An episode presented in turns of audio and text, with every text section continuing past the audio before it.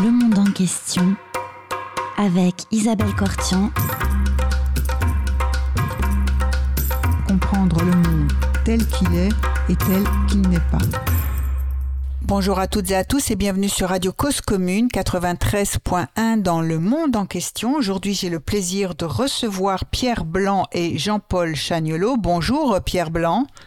Bonjour. Vous êtes docteur en géopolitique euh, et vous enseignez d'ailleurs cette discipline à Bordeaux, Sciences Agro et Sciences Po euh, Bordeaux. Vous êtes également chercheur au LAM, un laboratoire euh, mixte de recherche CNRS Sciences Po Bordeaux et rédacteur en chef de la revue Confluence Méditerranée. je reçois aussi avec vous, Pierre Blanc, je reçois Jean-Paul Chagnolot. Bonjour Jean-Paul Chagnolot. Bonjour. Vous êtes professeur émérite des universités en sciences politiques et présidente de l'Institut de recherche et d'études Méditerranée Moyen-Orient, euh, qu'on connaît aussi euh, comme IREMO. Vous êtes tous les deux, Pierre Blanc et Jean-Paul euh, Jean-Paul Chagnolo, vous avez publié ensemble Le rendez-vous manqué des peuples aux éditions Autrement dont nous allons parler aujourd'hui. Et je rappelle à nos auditeurs et à nos auditrices que vous avez déjà euh, ensemble rédigé l'Atlas du Moyen-Orient et l'invention tragique du Moyen-Orient, ouvrage également paru euh, chez Autrement. Alors, euh, bienvenue à tous les deux, Pierre Blanc et Jean-Paul Chagnolot. ma première question sera un petit peu de vous demander bah, quelle, était votre intention lorsque vous écrivez le rendez-vous manqué des peuples? À quoi pensiez-vous? Quel constat euh, faisiez-vous? Euh, Nous vous écoutons. Alors, qui veut commencer? Pierre Blanc, peut-être?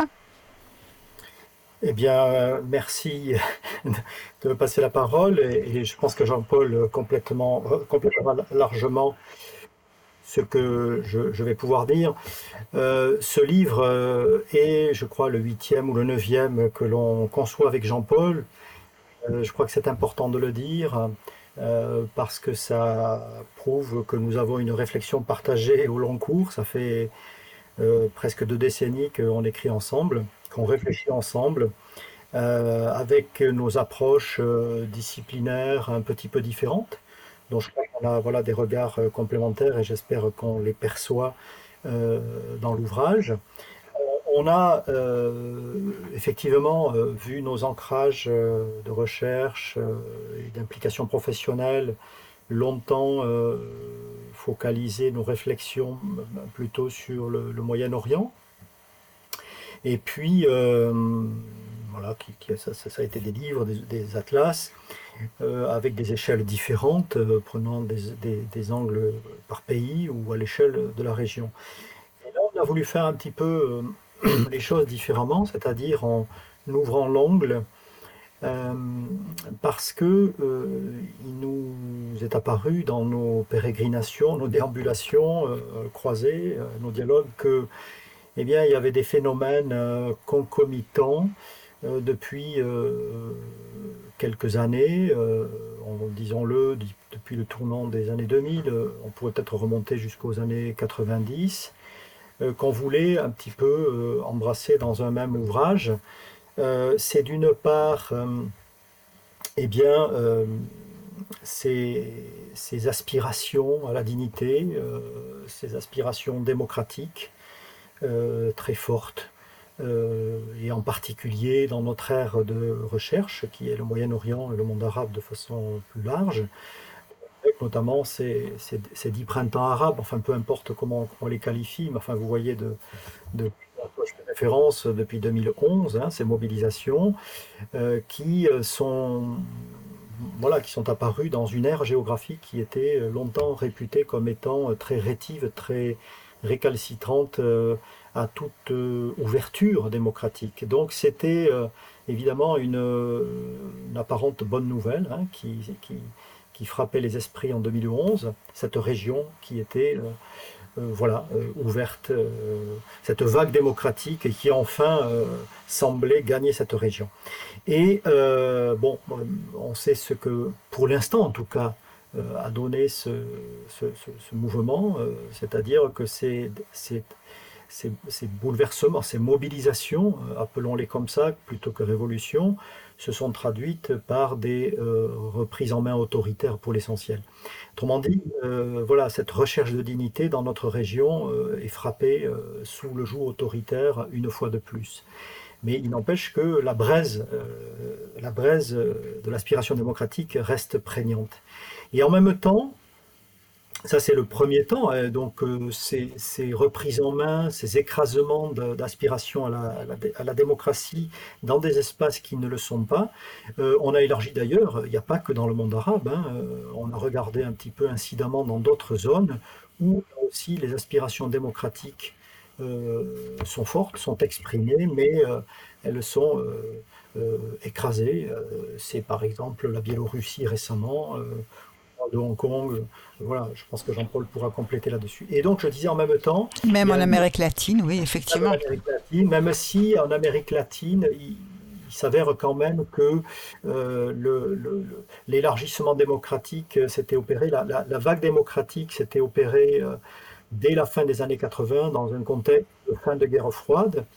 Par contre, l'Amérique latine euh, où euh, les pays de vieille euh, industrialisation, comme l'Europe et l'Amérique du Nord, sont frappés, elles, ces démocraties-là, hein, plus ou moins installées, sont frappées concomitamment à ces révolutions d'un risque d'un risque de, comment dirais-je de, déconsolidation démocratique, d'involution démocratique à la faveur de l'arrivée au pouvoir de régimes, de, pardon, de, régime, de, de, figures qui, euh, évoquons-les tout de suite, de figures nationaux-populistes, euh, qui prennent en quelque sorte les démocraties par le haut euh, pour opérer un changement, un, changement de régime, pour les faire basculer vers l'illibéralisme, ou le populisme autoritaire. Voilà. Donc en même temps, et, et cela, bien sûr, dans un contexte d'élection, c'est tout à fait différent euh, du premier axe des, des, espaces autoritaires, où là c'est par la rue, là c'est par les élections que finalement euh, bah, les peuples euh, agissent, peuvent agir en dernière instance contre les démocraties. voilà, donc dans des conditions de souffrance, mais sur lesquelles on pourra peut-être revenir, c'est pas une génération spontanée, hein, c'est revenu de populisme, il y a bien quelque chose derrière, il y a un arrière-plan sur lequel on a voulu euh, voulu regarder. Hein. Donc on a voulu regarder l'arrière-plan aussi bien de ces euh, risques euh, d'involution démocratique dans les démocraties que l'arrière-plan dans les, régimes où on, aspire à une dignité. et là aussi, on a regardé les causalités de, ces, mouvements-là. Voilà, en gros, l'objet de ce livre, c'est de réunir dans une même réflexion des phénomènes qui paraissent très différents, et pour cause, parce qu'il concerne des espaces euh, très différenciés sur le plan des libertés politiques, les uns étant autoritaires et les autres étant des démocraties qui vacillent. Merci Pierre Blanc. Euh, je passe euh, peut-être la parole à Jean-Paul Chagnolot. Est-ce que vous voulez euh, compléter euh, les propos de Pierre Blanc sur l'intention de cet ouvrage, euh, réunir dans une même réflexion des phénomènes différents mais concomitants? Je crois que Pierre a, dit l'essentiel. Peut-être simplement, dans le prolongement de ce qu'il a dit, rajouter peut-être un, mot un peu difficile à entendre, euh, c'est que je ne crois pas, enfin, je crois qu'on est tous les deux d'accord, Pierre je ne crois pas, en tout cas, à titre personnel, à l'idée que, que mobilisation soit forcément démocratique. Oui. Euh, parce que sous ce mot démocratique, on peut mettre beaucoup de choses, et, et c'est en même temps euh, prétendre que finalement, euh, il y a des valeurs universelles euh, qui sont la liberté, l'égalité, la pluralité, le respect de l'autre, et je ne crois pas que ce soit vrai. quoi. C'est-à-dire qu'il y a aussi cette idée que, bien sûr, il y a des mobilisations euh, qui sont fondées sur ces principes, sur ces idées, ça va pas de soi, mais euh, toutes ne le sont pas. Et je crois que c'est important parce que ça permet de, en disant cela, même si c'est difficile à entendre, de relativiser beaucoup euh, les, les, ce type de mouvement. Euh, vous savez, il y a, il y a un, un bouquin très ancien euh, qui est de, de la Boétie qui était la servitude volontaire, de, la, servitude, la, servitude, volontaire. Et, cette idée, elle est pour nous importante, c'est-à-dire qu'il y a quelque part dans les peuples des mobilisations qui peuvent être, à mon avis, à tort interprétées comme étant euh, à intention démocratique et qui peuvent et qui peuvent effectivement contenir des dimensions démocratiques ou d'aspiration démocratique, mais euh, qui peuvent conduire à des à des situations où justement les valeurs euh, dont on parle sont complètement balayées. C'est un processus historique. Euh, oui, c'est pas nouveau. classique. Tout à fait, très classique, oui.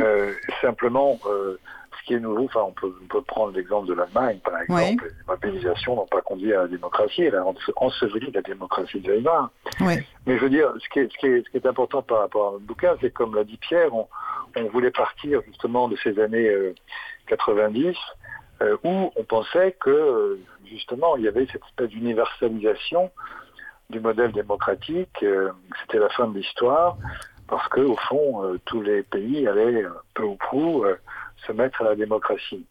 Et euh, on voit bien à quel point euh, c'est peut-être une illusion et qu'aujourd'hui, je crois que c'est même l'inverse, c'est-à-dire que nous sommes menacés euh, par d'autres valeurs et pas simplement loin de chez nous. On est menacés par d'autres valeurs qui, s'ils étaient au pouvoir, n'hésiteraient pas à piétiner un certain nombre de principes fondamentaux de la démocratie. Et quand on dit de la démocratie, je crois qu'il faut bien distinguer au moins deux dimensions. La première, c'est la liberté, la pluralité, euh, le respect de l'autre, mais c'est aussi une autre dimension qui est l'état de droit, une démocratie qui n'a pas euh, des instances ou des institutions d'un état de droit, elle est condamnée à se dévorer elle-même.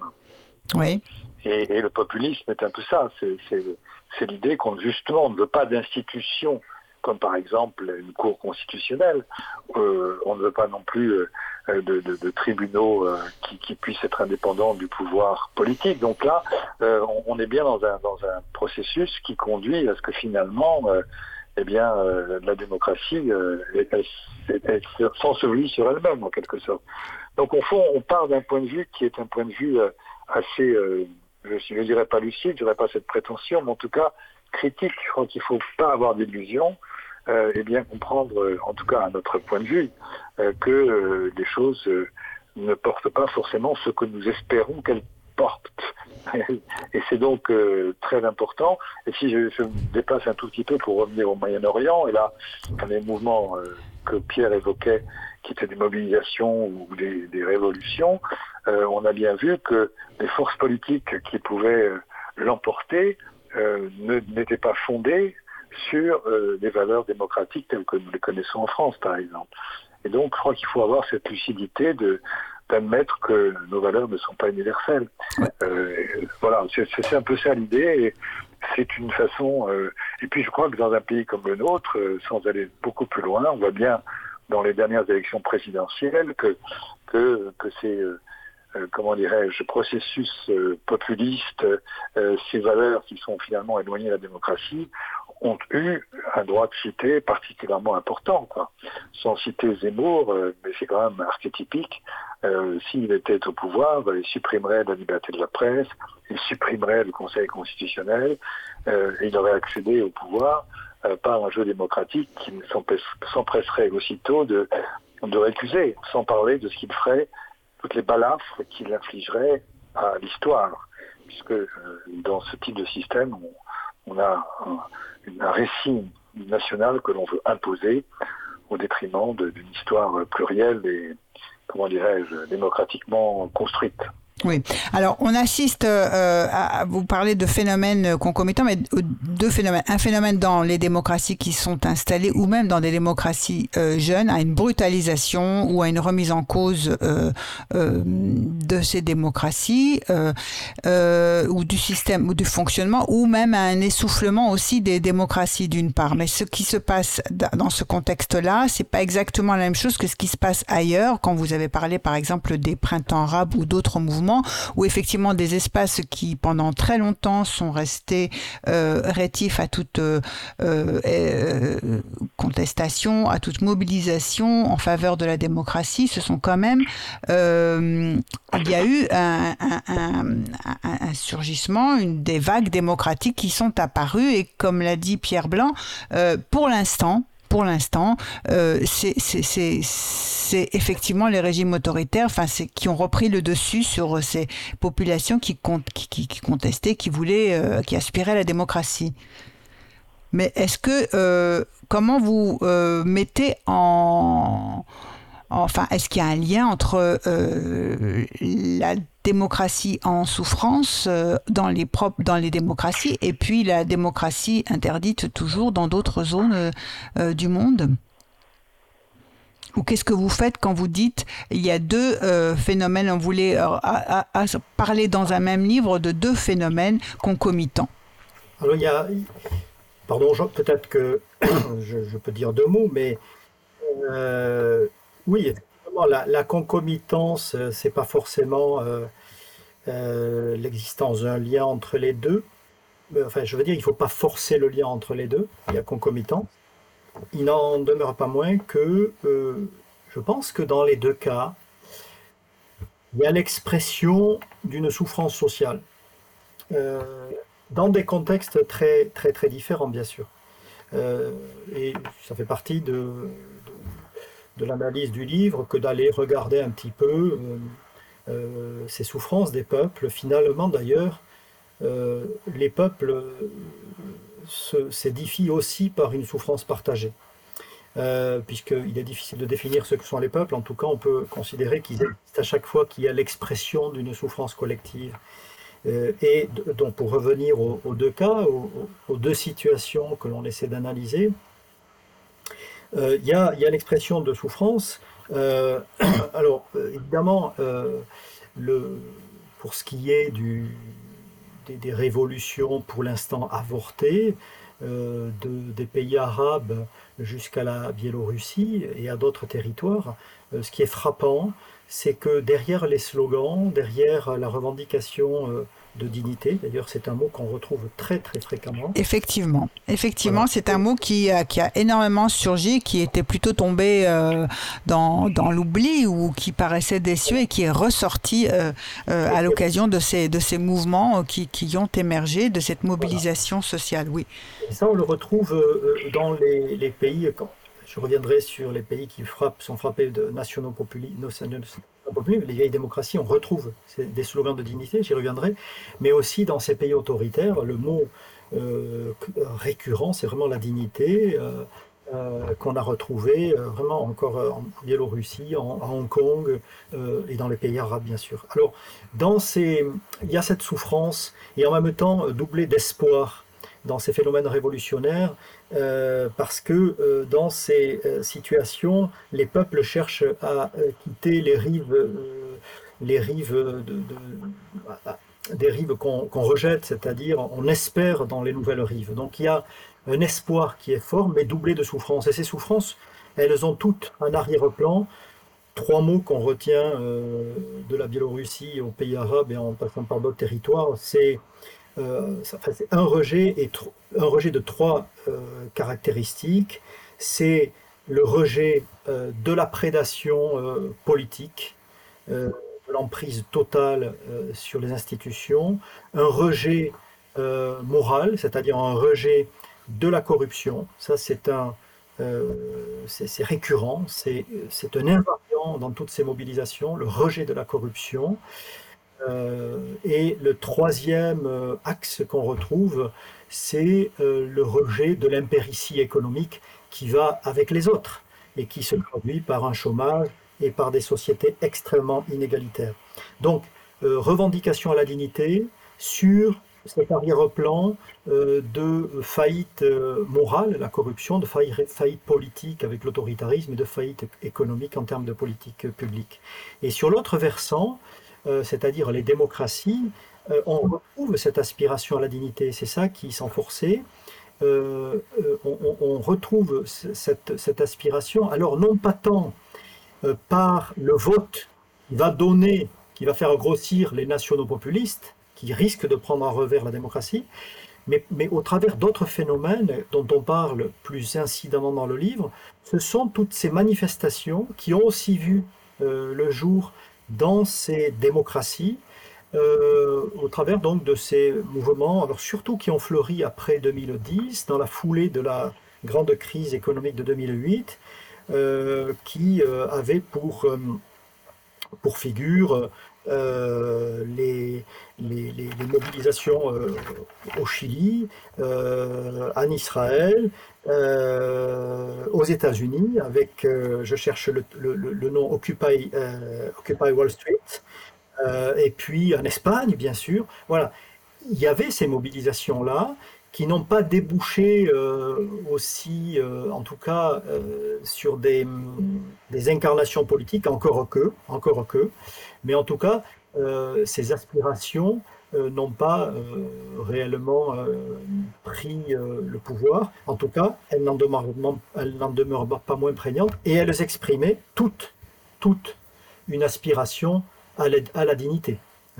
Et d'ailleurs, euh, euh, indignez-vous, c'est-à-dire exprimez votre mécontentement parce que votre, votre dignité est bafouée. Hein, on retrouve ça. Donc là, vous voyez, euh, je crois que c'est assez... on peut faire... il y a un voisinage, en tout cas. Il y a un air de famille commun avec ce qui se passe dans les régimes autoritaires. Mais, évidemment, alors, derrière, ça exprime, je pense, une souffrance sociale euh, d'un monde de ces vieilles démocraties qui sont devenues inégalitaires. Ça, c'est clair. Il y a euh, un déterminant assez fondamental dans ces mobilisations, c'est l'inégalité. Et d'ailleurs aussi, sans doute, dans le vote populiste. Je pense que l'inégalité, euh, le, malaise par rapport à l'inégalité, par rapport à la souffrance sociale de façon plus générale, le déplacement, on le retrouve dans les deux mouvements, aussi bien le vote électoral pour les nationaux populistes que euh, dans ces mobilisations euh, au nom de, euh, l'indignation. par contre, il y a d'autres souffrances qui distinguent nettement les deux courants dans les démocraties. C'est l'expression d'une insécurité culturelle hein, chez les uns, qui vont effectivement faire que des euh, qu'en plus de, euh, la crainte du déclassement, euh, certains vont aller vers du vote national populiste, c'est l'insécurité culturelle, c'est-à-dire la difficulté de vivre dans une société qui devient peut-être plus multi-communautaire. voilà, donc c'est le croisement des insécurités culturelles et de l'insécurité sociale qui est sans doute à l'origine de ce vote pour les nationaux populistes, ces leaders qui finissent par, encore une fois, menacer, comme Jean-Paul l'a très bien dit, les démocraties euh, d'un effondrement. Jean-Paul euh, euh, vous, vous ajouteriez quelque chose à cette souffrance et je, retiens effectivement que pour nous aider à comprendre ce qui se passe dans ces démocraties qui sont dont les institutions sont parfois euh, brutalisées ou bien euh, remises en cause euh, ou bien contestées. En tout cas cette menace qui qu'il qui, qui, y a hein, dans cette crise de la démocratie, l'idée que euh, elles sont devenues inégalitaires et que finalement les démocraties, qui comme le disait euh, Tocqueville, hein, reposent à la fois sur la nécessité de respecter le principe de la liberté, mais aussi celui de l'égalité, on a finalement depuis la fin des années 1970 uniquement privilégié la liberté au détriment de, de l'exigence d'égalité entre les citoyens. Oui, enfin, je, souscris évidemment à tout ce qu'a dit euh, Pierre Blanc tout à l'heure. Euh, nous sommes effectivement avec des mots-clés euh, qui résument beaucoup de choses et les termes de dignité sont, et, les indignés, ce sont des termes évidemment absolument essentiels. Une petite parenthèse pour dire que dans le préambule de la Charte des Nations Unies qui a été adoptée en 1945, il y a une phrase importante qui rappelle l'importance de, de, la dignité humaine.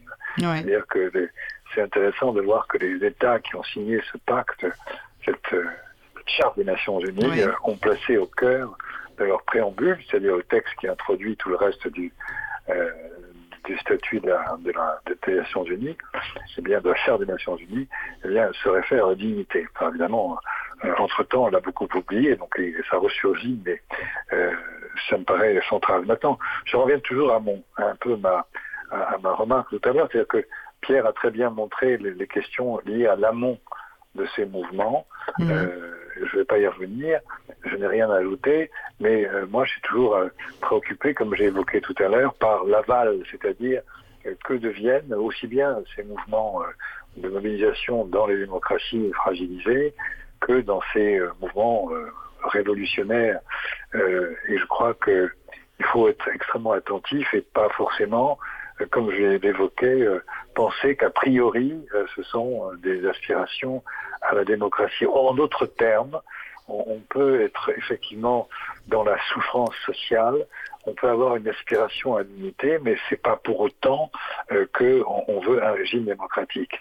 Euh, je prends juste euh, un exemple ou deux en prenant la dimension des révolutions, mais en sortant en partie du Moyen-Orient.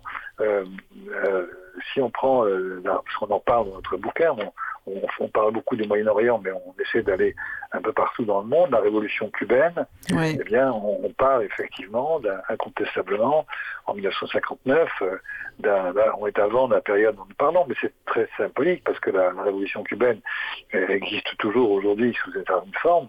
Elle est plutôt contre-révolutionnaire par rapport à ce qui se passe au Venezuela, par exemple eh bien là, nous avons euh, une souffrance sociale qui va euh, déboucher sur un système qui n'a rien de démocratique.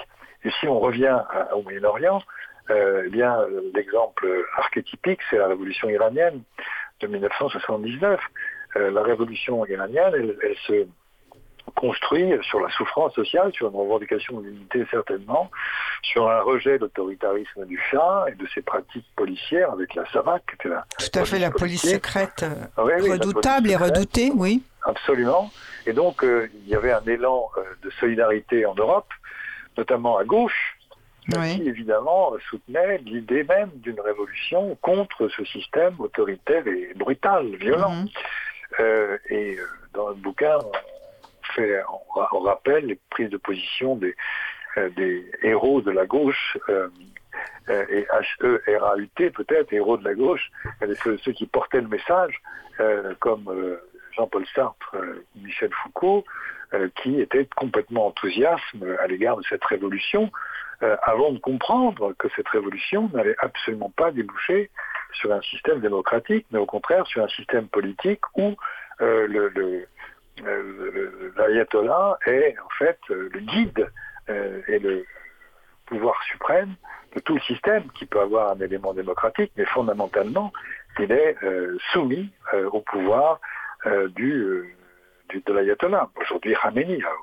En 1979, c'était Khomeini. voilà, voilà un exemple typique. Et donc, euh, je pense qu'il faut toujours avoir à l'esprit cette, cette, idée que nous avons trop tendance, alors peut-être dans certains, euh, chez certains d'entre nous, ceux qui sont plutôt orientés à gauche, il y a une espèce de mythe euh, de la révolution, comme si la révolution portait, ou un mouvement de mobilisation portait forcément des valeurs démocratiques.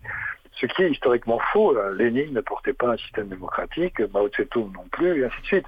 On pourrait en faire une longue liste, enfin une longue liste, c'est pas si long que ça, mais euh, ça, c'est quand même des, moments absolument essentiels.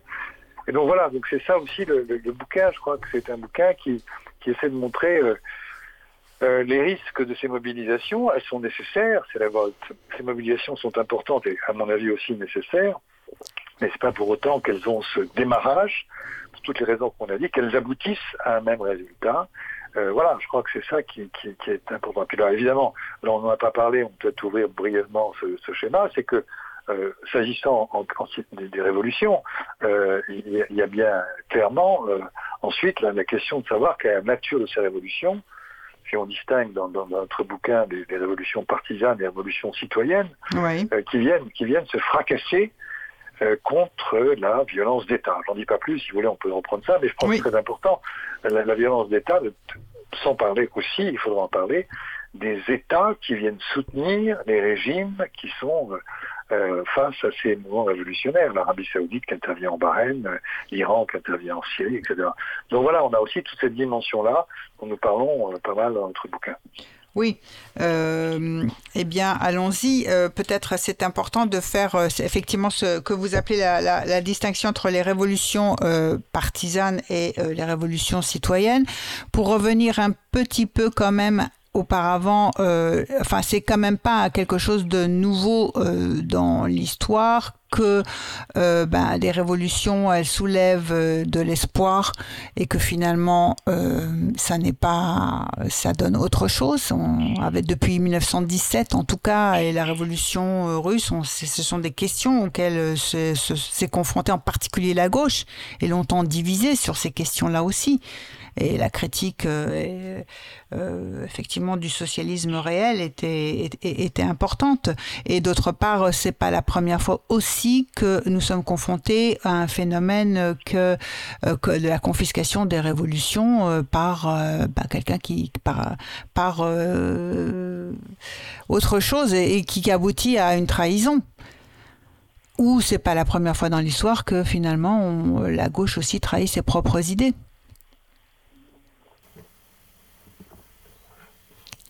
Qui veut répondre? Pierre Blanc? Jean-Paul peut. Jean-Paul. Alors Jean-Paul Chagnolo. C'est comme, vous voulez, oui.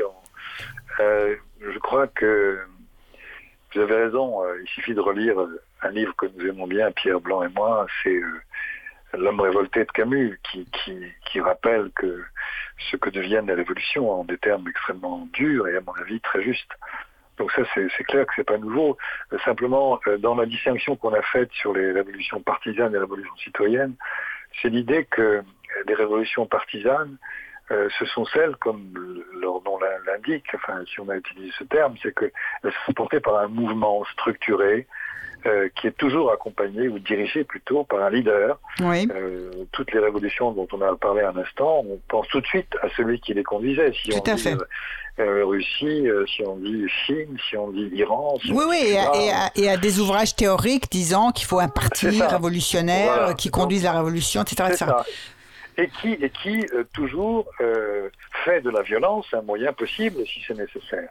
Dans les révolutions citoyennes, c'est tout l'inverse ce sont des citoyens euh, qui ont des idéologies euh, différentes, mais des points de vue politiques différents, parce qu'ils n'ont pas forcément des idéologies, euh, et qui se rassemblent à un moment donné en très grand nombre, quelquefois sur des durées très longues, comme par exemple l'Irak en Algérie.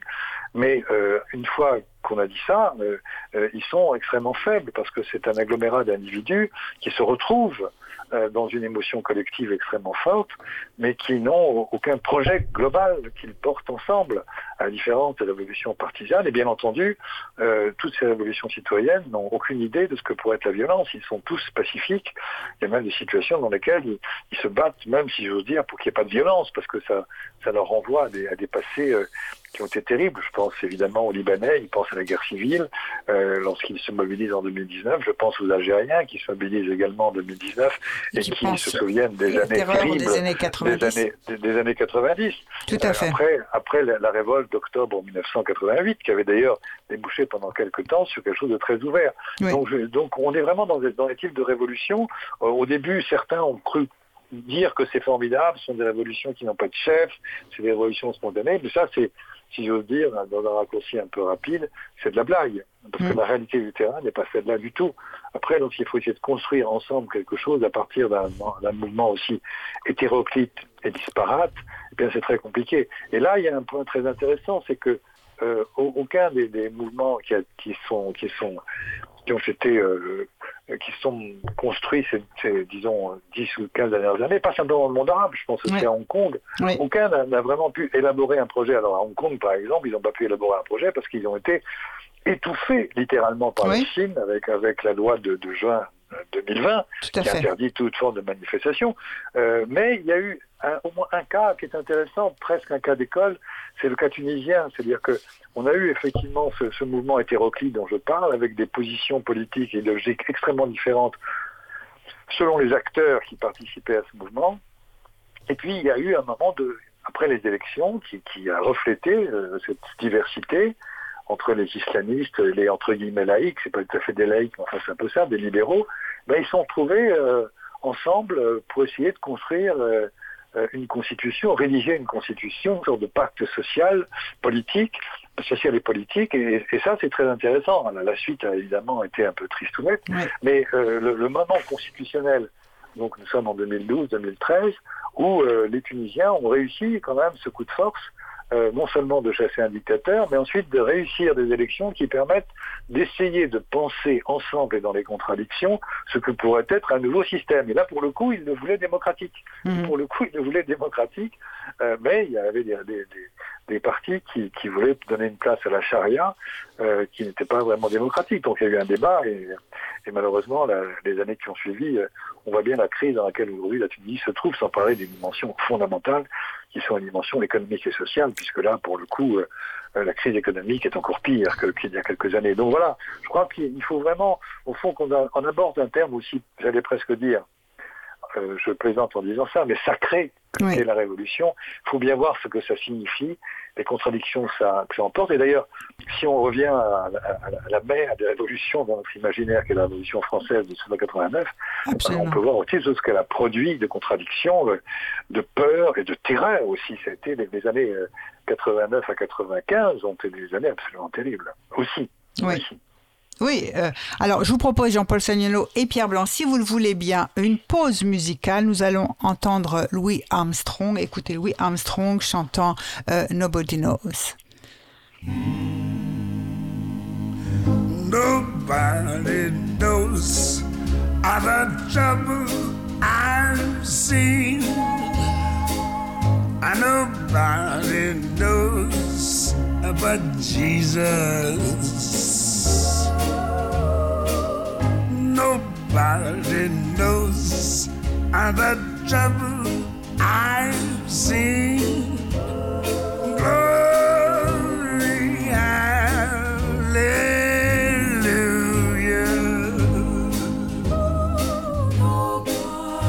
Yes, lots of trouble floating around these days. Seems like everybody's sick, sick, sick. And I'm right in there with them. That's, well, there's one thing that's for sure. Ain't no use crying. Just get in there and pitch. Sometimes you need help. That's when you kind of look up, you know. That's, uh. Mm, sometimes I'm up, sometimes I'm down. Now hear me. Oh, yes, my Lord.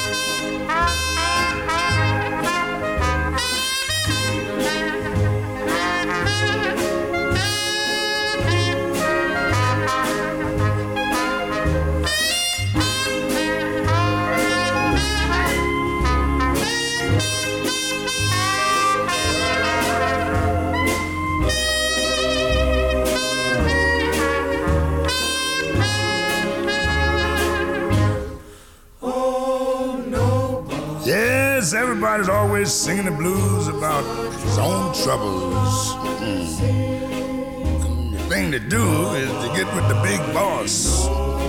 That's right. Look up sometimes. Mm, nobody knows the trouble I've seen, and I ain't gonna bug nobody about it either. I know where I can get help when I need it. Yes, sir. Every time, every time. Maybe you'd better try it. Vous êtes sur Radio Cause Commune 93.1. Dans le monde en question, nous recevons Pierre Blanc et Jean-Paul Chagnolo qui font paraître un ouvrage Le rendez-vous manqué des peuples. Nous parlons avec eux euh, des révolutions et des euh, vagues d'aspiration euh, démocratique. Lorsque nous en étions arrivés à faire une différence entre révolution partisane et révolution citoyenne, que on a pu observer donc en particulier dans ce qu'on appelle les les, les printemps arabe, mais pas seulement, puisqu'à Hong Kong aussi, il y avait une mobilisation citoyenne extrêmement importante. Et effectivement, au départ, la première caractéristique, c'était absence, absence de, de, leadership, absence de leader, et même après des semaines de mobilisation dans les rues, il n'y avait toujours pas émergence de ce qu'on avait l'habitude de se représenter comme bah ouais, un mouvement qui s'organise. Alors c'était, euh, c'est à la fois, euh, enfin on, peut se demander est-ce que ça remet en, est-ce que c'est une nouvelle forme d'organisation? Parce que plusieurs mouvements ont dit non, on ne veut pas de leadership. Et puis finalement, on voit qu'effectivement, ils ont du mal ensuite à, à, vaincre. Alors, moi, ce que, euh, je, ce que je voulais, peut-être que Jean-Paul complétera sur les, les des révolutions, mais je voulais quand même, euh, la réflexion de Jean-Paul euh, euh, m'a mené à faire le parallèle avec l'autre axe sur lequel on a travaillé. Jean-Paul disait, relever à juste titre, cette quasi-sacralisation d'une révolution, en soi, elle serait bonne. et et, alors, cette réflexion effectivement sur l'absence de leader. Et ce qu'il y a dans ces révolutions, dans ce moment que l'on connaît euh, des révolutions citoyennes, ce qu'il y a de frappant, c'est sur l'autre axe euh, que l'on a développé, c'est justement dans ces démocraties euh, fatiguées, soumises à l'avancée des inégalités, de la question sociale, croisée de questions culturelles, eh bien, et par ce vote qu'on considère sacré, eh bien, on fait émerger, là pour le coup, un leader, un leader qui est ce, cette figure euh, nationale populiste. Euh, c'est assez contrasté. Hein, c'est plus un contraste qu'un lien causal qu'on peut faire entre les deux, mais c'est la survenue de cette figure au travers de ce vote sacré en démocratie. or, euh, ben, le, résultat, ce, qui nous a frappé quand même, c'est après quelques années d'observation euh, de ces comportements de euh, démocratie illibérale, c'est-à-dire de cet entre-deux entre démocratie pleine et régime autoritaire, eh bien, le constat en allez, une décennie que ces leaders émergés au nom du peuple, au nom du peuple, c'est ça qui est toujours assez Hein. On connaît après les, attributs du populisme qu'on décrit, hein. cette espèce de convocation ad nauseam par le leader populiste du peuple, de euh, mépriser euh, euh, tout ce qui est supposé tâcher ce corps sacré qu'est le peuple, c'est-à-dire ou à l'extérieur pour l'Europe, Bruxelles, etc. On connaît voilà, tous les atours de ce populisme qui n'est pas une idéologie, qui est surtout un style politique, un comportement politique, euh, eh bien, euh, avec dix ans de recul, ou un peu plus même, ce qui est frappant, c'est de voir que dans ces démocraties, ces leaders qui prennent le pouvoir euh, vont toujours à peu près dans le même sens d'une diminution de la démocratie, autrement dit, d'une diminution euh, euh, du pouvoir du peuple par le peuple et pour le peuple. Euh, et on le voit au travers d'axes qu'on a bien identifiés, c'est la, dérive politique qui est frappante. Évidemment, ça ne se fait pas en quelques, en quelques semaines, la dérive politique, c'est-à-dire l'autoritarisme. Hein le franchissement du Rubicon ne se fait pas euh, par un coup d'État, justement. Il se fait euh, par les mois qui passent, au travers des mois qui passent, des années qui passent. Et c'est donc, euh, alors ça peut être la présidentialisation d'un régime, comme on l'a vu en Turquie, hein, qui est un, national populiste, hein, un islamo-nationaliste qui est devenu, enfin qui a les atours du populisme, on va dire les choses comme ça, je pense à Erdogan. Hein. Donc après présidentialisation du, du régime, passé par le référendum, le lien direct avec le peuple, qui lui donne euh, beaucoup plus de pouvoir dans cette Turquie. Et euh, également, euh, il a fait, et ailleurs on le voit, c'est le détricotage du pouvoir de la Cour constitutionnelle. il y a comment dirais-je, il y a une prise du contrôle de ces démocraties par le haut, c'est le contrôle progressif des cours constitutionnels, des cours suprêmes, avec des instruments qui diffèrent selon qu'on est au Venezuela, en Turquie, en Hongrie, en Pologne, même en Inde, voire des tentatives en Israël, où les cours suprêmes ou constitutionnels, c'est selon, ont été modifiés, transformés de sorte à pouvoir remettre en question euh, la, dynamique démocratique. Et puis, dans ces dérives politiques qu'on observe, euh, dans le cadre de ces nationaux-populismes, eh bien, il y a une dérive politique par le bas qu'on observe à peu près partout, euh, qui se traduit par le contrôle des associations, qu'ailleurs on va appeler les organisations non gouvernementales.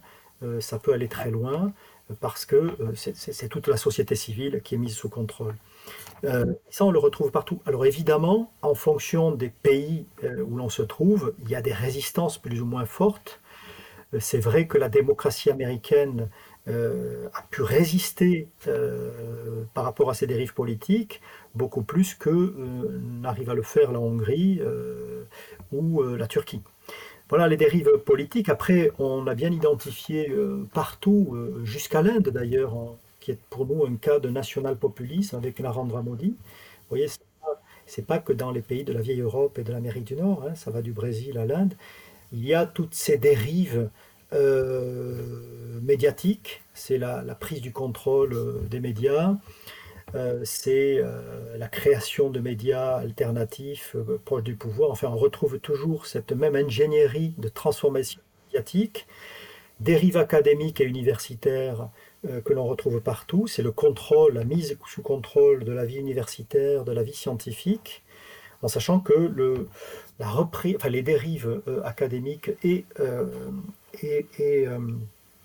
médiatiques renvoient au rapport à la vérité. Ça, je crois qu'on a mal travaillé dans le livre là-dessus, sur ce rapport à la vérité, qui est la marque de, non pas exclusive hein, de ces régimes nationaux populistes, mais enfin qui s'accommodent fortement du réel pour construire des récits euh, parfois extrêmement mensongers.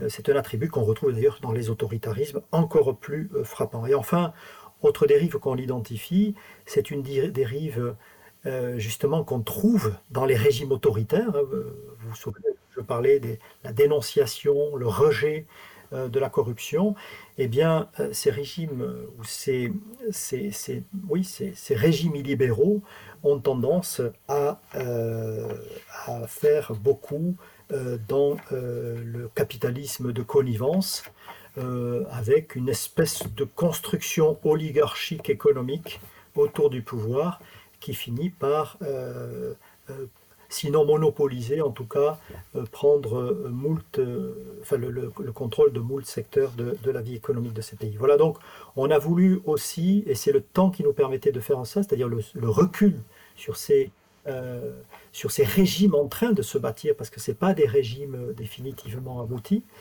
Et Dieu merci, il y, a, y, a, des retours, on l'a vu aux États-Unis, hein, tout n'est pas fichu quand on s'engage sur ces voies-là, mais il nous semblait important de même que, euh, comme l'a dit Jean-Paul, en même temps qu'on voulait regarder comment ces révolutions peuvent tourner, en tout cas dans la période récente, mais aussi au regard de la longue histoire, on, a voulu regarder aussi euh, voilà, comment finalement les peuples peuvent aller contre leur démocratie au travers par le, truchement de l'élection de ces figures illibérales qui en viennent à confisquer euh, ce, qui fait, euh, ce, qui fait les attributs de la démocratie. Jean-Paul Chagnolo, est-ce que vos observations par rapport à l'intervention de Pierre Blanc sur les dérives par le haut et par le bas constatées? Non, là-dessus, on est, vous savez, euh, complètement d'accord. non, je, je rajouterais un mot sur les, en prenant l'autre versant qui est celui des, des, révolutions, c'est que juste euh, l'idée que euh, c'est assez, assez intéressant de poser la notion de leadership euh, dans un cas et dans l'autre. C'est-à-dire que dans les cas des, des, démocraties, il y a au fond un leader qui, qui se met en scène, qui s'autoproclame, bien souvent, et qui, au fond, invoque le peuple, quoi. Oui. qui, quelquefois, quelquefois ça fonctionne, quelquefois ça, ça ne fonctionne pas du tout historiquement. Euh, et puis dans le cas des révolutions, c'est on a une espèce de situation complètement inverse. C'est un, c'est un mouvement populaire qui se met en marche, qui n'a pas de, qui n'a pas de leader. On est exactement dans, dans l'inverse. Le peuple n'a pas besoin de leader pour s'exprimer, quoi, euh, dans cette, dans cette première phase. Mais après, il en a absolument besoin. Et il faudrait euh, effectivement construire un leadership ou une structuration, en tout cas du mouvement, pour qu'il puisse continuer. Sinon, il risque euh, de s'ensevelir lui-même, comme je disais tout à l'heure. Et puis le paradoxe dans les démocraties, c'est que quelquefois, quand on suit un leader euh, jusqu'au bout, eh bien, il vous emmène dans des impasses. Quoi. C'est un peu cette, ce regard un peu, un peu, comment dirais-je, euh, négatif, euh, pessimiste que, que, que, nous avons, que j'ai peut-être encore davantage que Pierre. On a eu des grands débats pour faire le bouquin là-dessus. Moi, j'ai une lecture un peu pessimiste peut-être des choses. En, ce qui concerne, encore un mot sur la révolution, c'est c'est qu'il y a une dimension que je trouve très importante, c'est simplement la dimension de l'individu.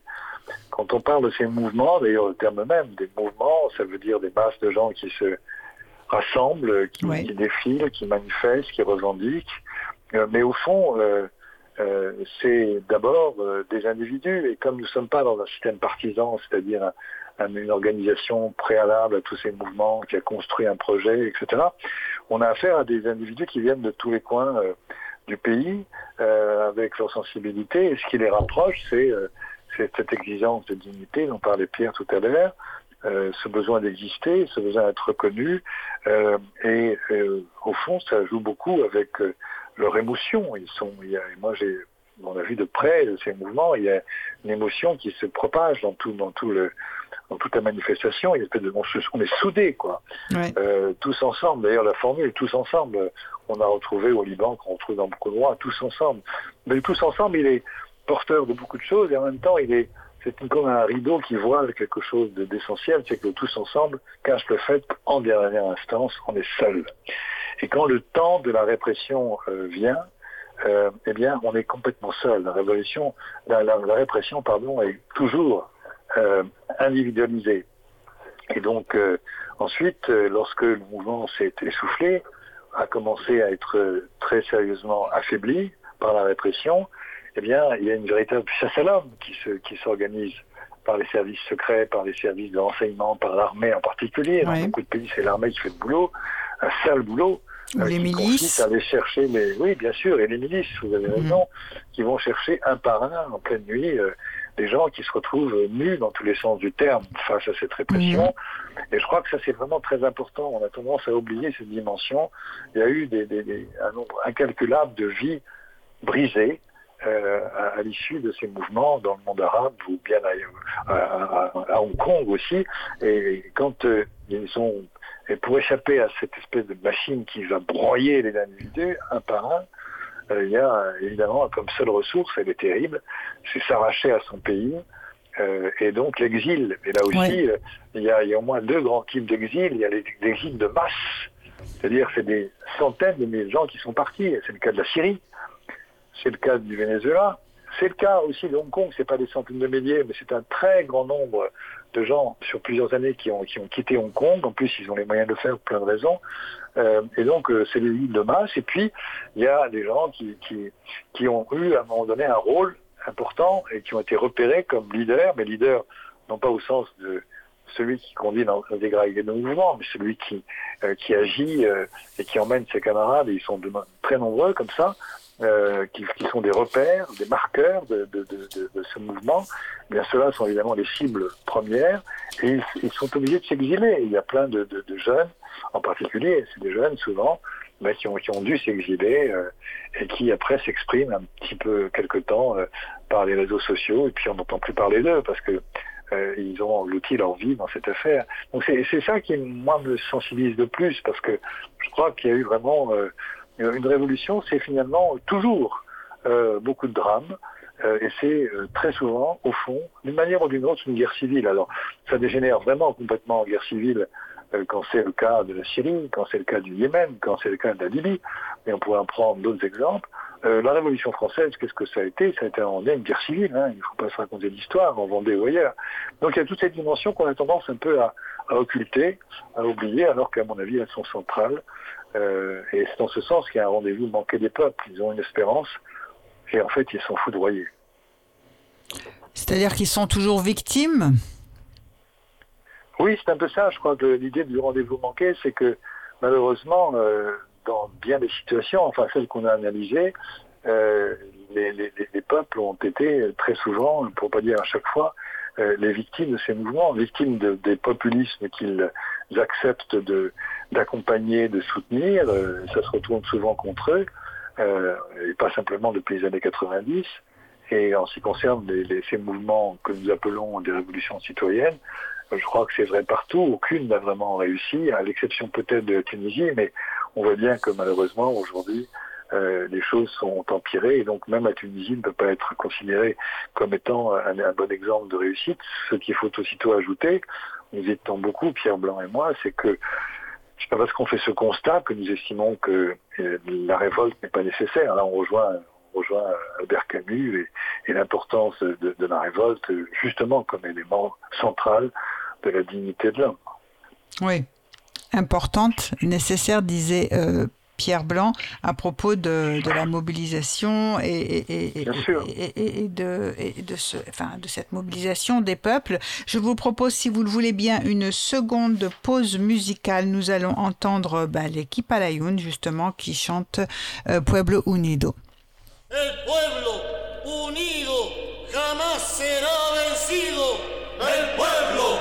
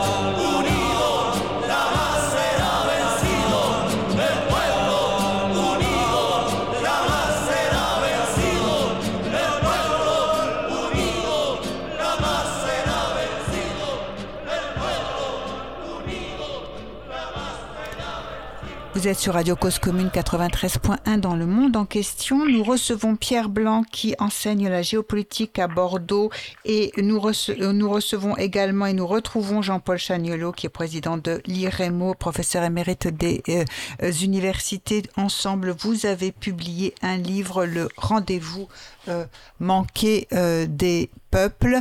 Et euh, eh bien, oui, vous avez commencé à expliquer rendez-vous manqué, mais la difficulté, c'est toujours entre la liaison entre l'individu et comment les individus vivent ensemble, puisqu'il y a la, question du collectif social aussi. Donc, oui, la répression, elle frappe l'individu, mais elle le frappe encore plus quand euh, euh, il, n'est pas organisé euh, socialement. Oui, effectivement, le, drame de, ces... En tout cas, de ce, cette temporalité qu'on a observée les, derniers mouvements révolutionnaires, hein, révolution citoyenne, effectivement, elles se sont euh, opérées dans des espaces qui, où le politique euh, avait été totalement évidé, c'est-à-dire, euh,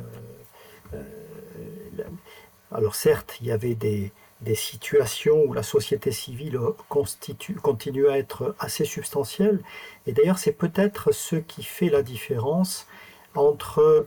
enfin, il faut regarder ça avec beaucoup de prudence, euh, la différence, parce qu'il y a d'autres raisons aux différences de trajectoire entre la Tunisie et d'autres pays, euh, force est d'admettre quand même que euh, la société civile en Tunisie était peut-être plus substantielle, en tout cas qui avait peut-être plus d'interaction sociale au travers d'un corps pré-politique ou parapolitique en Tunisie. D'ailleurs, en 2014, euh, la, transition politique ou la transition démocratique a été sauvée justement par euh, quatre grandes organisations de la société civile qui, avaient, qui avant le, qui préexistaient à 2011. C'était la Ligue des droits de l'homme, c'est l'UGTT, c'est des avocats, et puis, euh, et puis j'oublie un quatrième, j'en suis désolé parce que c'était les prix Nobel de 2015 quand même. Bref, euh, donc euh, la, voilà, la, Tunisie donne peut-être à voir effectivement l'importance d'une substantielle société civile qui a peut-être permis, en tout cas momentanément, de réussir plus que d'autres. Mais il faut être très prudent euh, si on, quand on regarde ça, parce que à côté de ça, la Tunisie avait d'autres spécificités par rapport au Yémen, par rapport à, euh, la Syrie, où c'est parti en guerre civile, c'est que le tissu humain était beaucoup plus homogène sur le plan ethno-religieux. Euh, voilà, donc c'est aussi un élément qu'il faut regarder quand on fait du comparatisme. Donc il faut être très prudent. mais effectivement, je crois que la difficulté de ces révolutions citoyennes, euh, c'est d'émerger euh, souvent dans un contexte où tout a été fait pour délier, pour délier les gens. C'est-à-dire que pendant des décennies, on a mis en place euh, des, ordres autoritaires qui empêchaient tout regroupement. Donc du jour au lendemain, on ne peut pas se constituer en corps politique euh, qui va euh, permettre d'asseoir une transition démocratique. Alors, il y a effectivement, euh, on s'est posé la question avec Jean-Paul, c'est vrai que il y a des révolutions citoyennes, enfin, il y a des apparences de révolutions citoyennes qui ont réussi dans une période récente, mais là aussi, dans un contexte peut-être encore très différent, c'est ce qu'on appelait les révolutions de velours en Europe centrale et orientale, alors, on ne les aborde pas dans le livre, puisque l'objet du livre, c'est plutôt après. Hein. c'est plutôt après l'annonce de Fukuyama de la fin de l'histoire, de l'élargissement des vagues démocratiques et de la fin de la conflictualité. Donc, on n'a pas abordé ça, mais effectivement, si on tentait un comparatisme, euh, eh bien, oui, force est d'admettre qu'en RDA, en Hongrie, en Pologne, en Tchécoslovaquie à l'époque, il y a eu une révolution citoyenne avec euh, transsensibilité, mais euh, peut-être est-ce un cas exceptionnel dans la mesure où euh, ces pouvoirs autoritaires étaient déjà en cours d'effondrement, ils s'effondraient sur eux-mêmes. et, ils s'effondraient d'autant plus sur eux-mêmes que leurs parrains, le régime soviétique, les avait lâchés. Or, c'est bien par les transferts militaires soviétiques que, à l'époque, on a pu, on a pu broyer les révolutions à l'époque à Prague ou à Budapest. Euh, en 89, on n'est plus dans ce cas de figure. Ces régimes-là autoritaires euh, vacillent, euh, tiennent plus tiennent à Moscou, sauf que Moscou, en l'occurrence c'était Gorbatchev, avait carrément, enfin, oui, avait, envoyé un signal en 87, je crois, en disant que les, les peuples pouvaient, enfin, les peuples d'Europe de l'Est pouvaient choisir leur destin. Ça veut dire que il n'allait pas envoyer les troupes.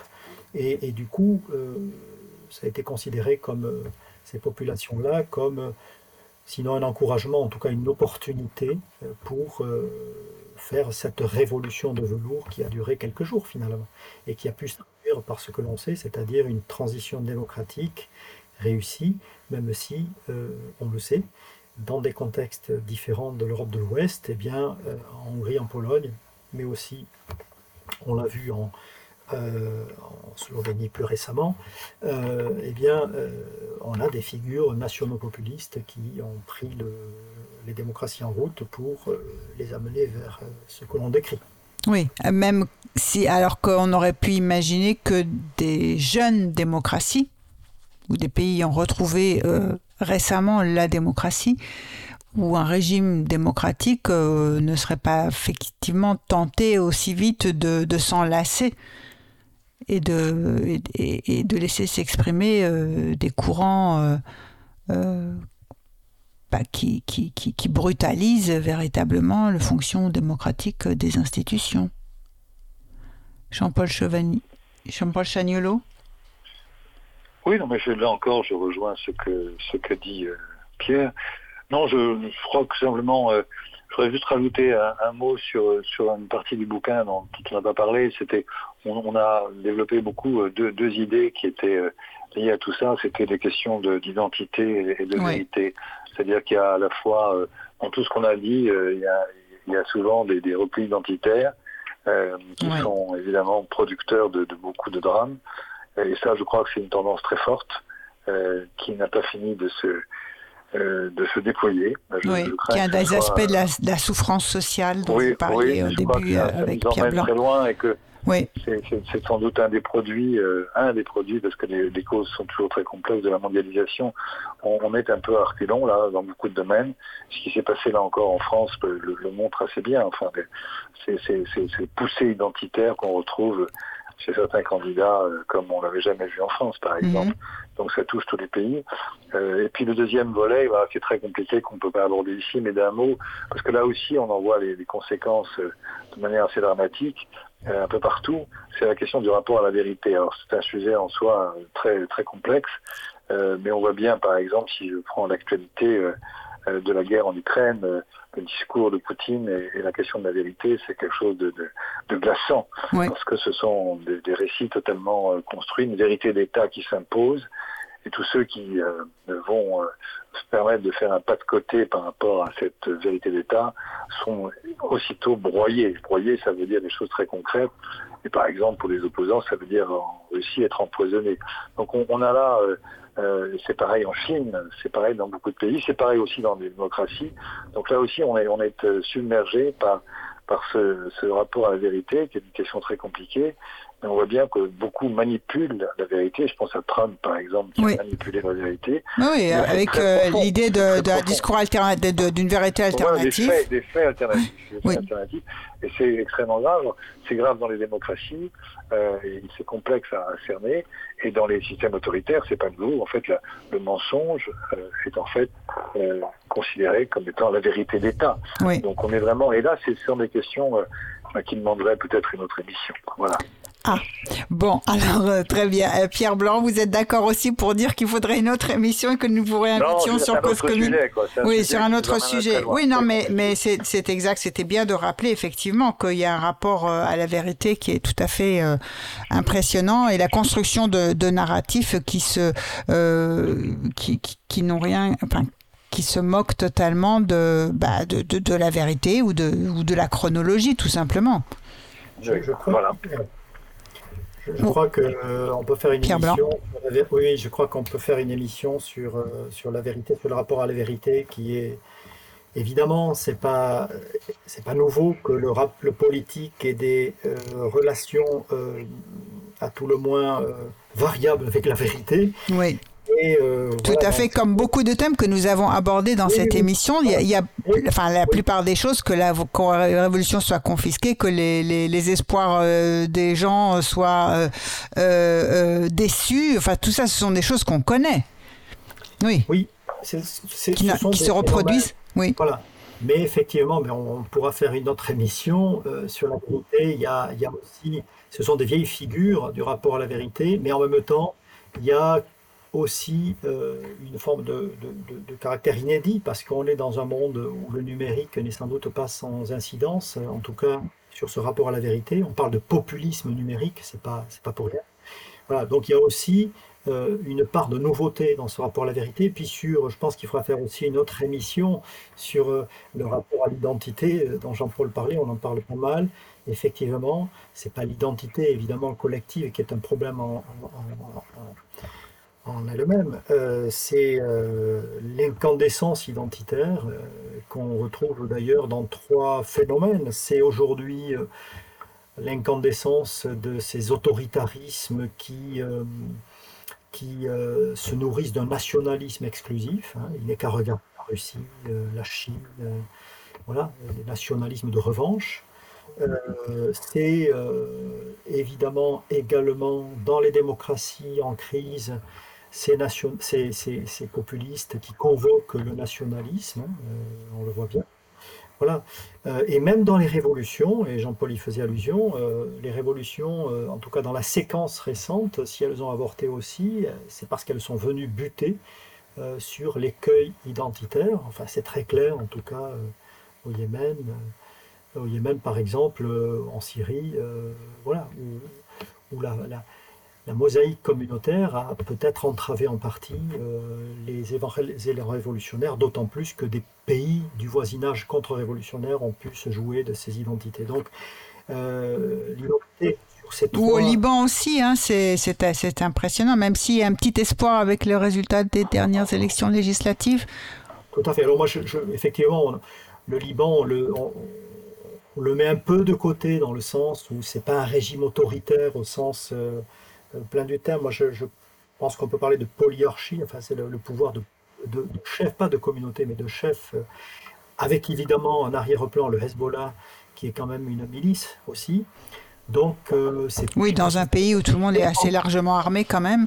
Voilà, ah, voilà. et en tout cas, effectivement, il y a une aspiration une aspiration à de la dignité, à des politiques publiques. Et il y a bien eu des grandes manifestations qui ont rassemblé tout le monde, hein, qui d'habitude ne marchent pas ensemble, ne se retrouvaient pas ensemble dans la rue, mais chacun dans sa communauté.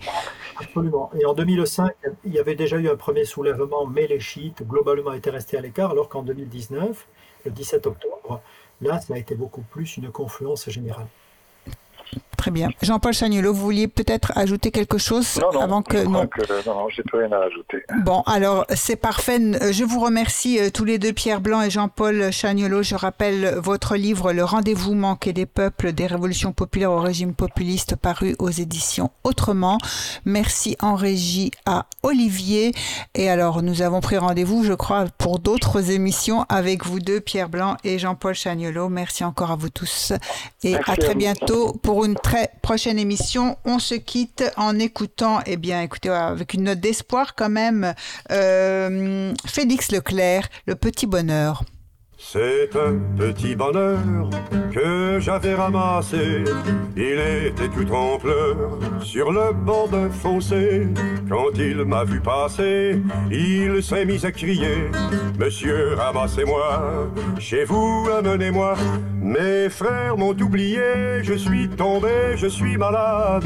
Si vous ne me cueillez point, je vais mourir, quelle balade.